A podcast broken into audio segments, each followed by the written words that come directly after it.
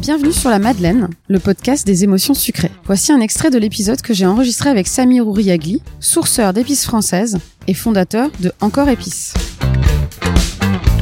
Euh, donc oui, je m'appelle Samir.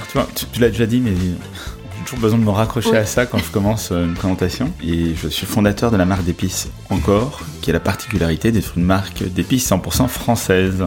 Toutes les épices sont cultivées ou cueillies en France. Et euh, j'ai créé cette marque d'épices il y a un peu plus, euh, il y a un peu plus de deux ans, deux ans et demi. Parce que je suis encore à, à un stade très jeune, un peu comme les enfants qui comptent les, les demi-années. Et euh, je, moi, je viens du monde de la communication, de manière générale. Je fais partie des personnes où c'est toujours un peu, euh, ouais, je suis exigeant sur le choix du restaurant.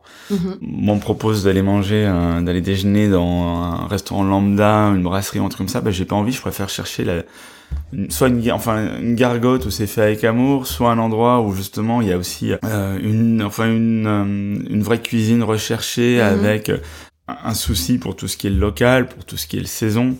Donc voilà, moi je, je peux plus, euh, je peux plus aller dans n'importe quel restaurant. Tu vas Chose- pas pour te nourrir. C'est Non. Limite parfois, je préfère ne pas. Voilà, je, je sais que quand je trouve pas ce que je veux, ben je- moi je peux, je peux sauter un déjeuner sans problème. D'accord. Euh, Tu préfères l'expérience et c'est un tout. euh, Ah, pas forcément. Le mot expérience, j'aime beaucoup, Mm. mais c'est pas forcément expérience, c'est aussi le le, bah, le vrai, la, la rencontre. Et mhm. encore une fois, je pense que, enfin, là, je parle de Paris parce que j'habite à Paris. Je pense qu'on a la chance, à Paris comme en France, d'avoir plein d'endroits d'exception. Et un endroit d'exception, c'est aussi Oui, un- le boui du coin. Voilà, le boui du coin. Enfin, moi, j'habite dans le 18e, des boui il y en a plein. Mm. Et je trouve que il, il- il travaille bien et il travaille mieux que euh, 80% des restaurants autour. Mm. Donc voilà. Et je- donc c'est pas la, c'est pas toujours de la haute cuisine, Mhm. mais je trouve que c'est une cuisine qui est incarnée. D'accord.